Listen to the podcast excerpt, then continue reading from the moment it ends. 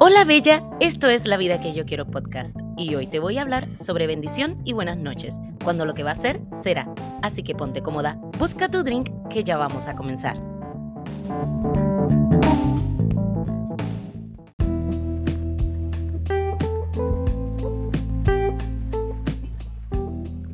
Yes, friends, estoy de vuelta aquí con otro episodio memorable en mi vida pero antes de comenzar a desahogarme, tengo que contarte que el episodio anterior dio de qué hablar y sin hablar mierda. Sí, fue un wake up call a la voluntad. Tanto que superó al episodio de Calladita me veo más bonita. Aunque hay un debate eh, con el puesto de Treat Myself que ya lo había superado. Sin embargo, confieso que lo que me emociona de todo esto es saber lo que está ocurriendo con La Vida que yo quiero podcast. Cada mensaje de felicitación y agradecimiento me hace ser y estar consciente de que mi voz es la voz de muchas, que lo que tengo para decir de mis mierdas existenciales no solo me libera a mí, sino, como dijo una amiga que me escribió esta semana, la libera a ella también. Sus palabras fueron muy significativas para mí ella compartía lo siguiente, siento que todas las palabras que no he dicho y el dolor que están atrapados dentro de mí están saliendo poco a poco a través de lo que compartes. Es un placer escucharte y eso me hace feliz. Wow, no está cabrón sentir que no estás sola, que alguien te entiende y que encima no es en vano lo que te pasa. Es más, viene a mi memoria ese dicho que muchas veces escuché y que llegué a enseñar en mi época como religiosa, cuando alguna vez fui pastor en una comunidad de fe, y es, todo en la vida tiene un propósito. Otra forma para visualizarlo es como dice mi novio Pedro Capo, todo lo que nos pasa tiene una razón. Y es, y sí, hago un paréntesis, porque ya me imagino tu cara transformándose al escuchar eh, y pensar, ah, pastora religiosa, pero te prometo que conversaremos de eso también.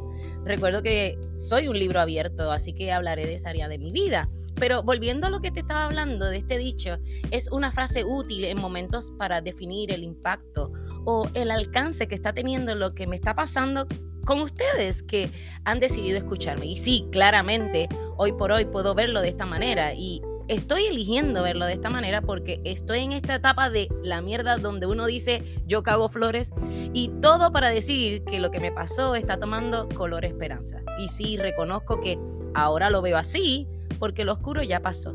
Si me decías esa frase en el momento más crítico de mi vida, te sacaba cagando de mi lado. Y no es así porque ahora ya busqué por todas partes encontrarme y, por fin lo hice. Estoy floreciendo mi voluntad para vivir la otra mitad de vida tal como yo la quiero, plenamente viva.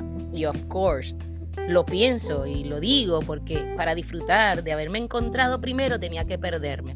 Ahora disfruto de la ganancia de encontrarme con la yo que se ama a sí misma y que disfruta la locura rica de la vida. Bueno, hasta que me invade la puta ansiedad en el mar de mis pensamientos y que me da con apresurar las cosas olvidándome de que las cosas buenas toman tiempo.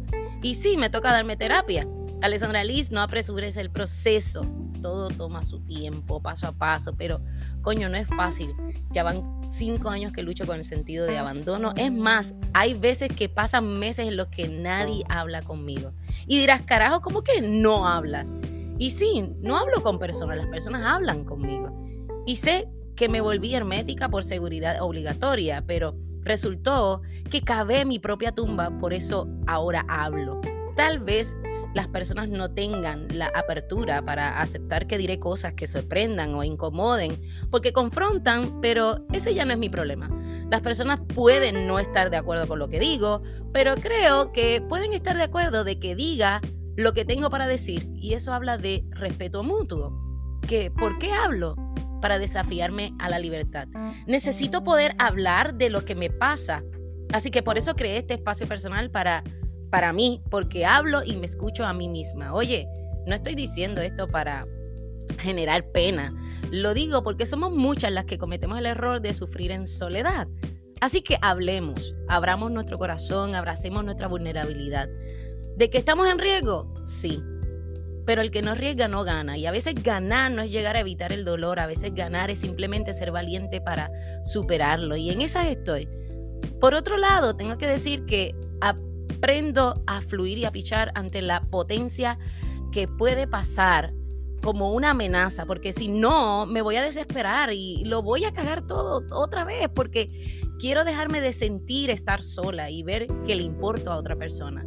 Y sea la madre. Ahora que lo estoy hablando, me estoy dando cuenta de que lo que me pasa ya no es un diálogo eh, personal, sino es un duelo patológico, un trauma de abandono y rechazo. Y eso está bien cabrón, porque hay que solucionarlo, necesito solucionarlo. Si quiero vivir la vida que yo quiero, una que se disfruta en plenitud, necesito encontrar una estrategia para solucionar esta situación. Necesito poderme ir a dormir diciendo bendición y buenas noches, creyendo que el 100% de lo que va a ser será como afirmación de ese primer paso para curarme. Bendición y buenas noches. Bueno, es una frase que usamos en mi Puerto Rico, para decir, ¿sabes qué, cabrona? Que te vaya bonito y vamos a darlo ahí porque si no, esto se va a la mierda. Es darle un corte drástico a cualquier situación que me está jodiendo mucho, pero deseándole a la otra parte el bien. Es una manera de preservar mi bondad y poder seguir mi rumbo. Así lo tengo que hablar. Le tengo que hablar a mi mente porque ella es la que a veces se pone imprudente y comienza a pensar cualquier mierda y da inicio a la tortura mental y yo misma tengo que decirme hasta aquí, hablarle fuerte, ¿Por qué? Porque la mujer que vive en el piso de arriba, esa en mi cabeza, se pone terca y comienza a hacer cada cagada que para qué te cuento. Y todo porque tiene una obsesión de controlar todo a su alrededor debido a las experiencias que ha vivido. Y coño, no la culpo. Pero para sobrevivir a la noche oscura y que me haya ido bien y me vaya bien, tengo que aceptar que no tendré el control de todo. Y que lo que va a ser será y debo de descansar en eso. Mi trabajo es saber lo que quiero para cuando ocurra lo que vaya a ocurrir, identificar qué es para mí. Enfocar mis pensamientos en que yo no debo de tener miedo de estar en cero porque la mujer en la que me convertí después que me cagaron la vida es aquella que escala la montaña, saca las piedras del camino y planta flores. Ya yo no creo que me vayan a cagar más de lo que ya me cagaron.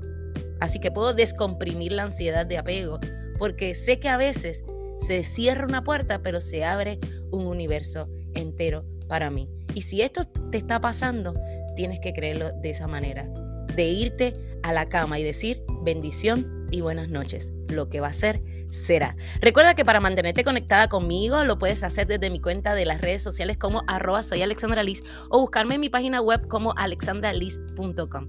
Si este episodio te parece interesante o puede hacerle bien a otra mujer escucharlo, te invito a darle like, compartirlo y comentarlo cuán útil fue escucharlo. No olvides de suscribirte al podcast desde cualquier plataforma que lo estés escuchando para que así te lleguen las notificaciones de cuando ya esté disponible un nuevo episodio.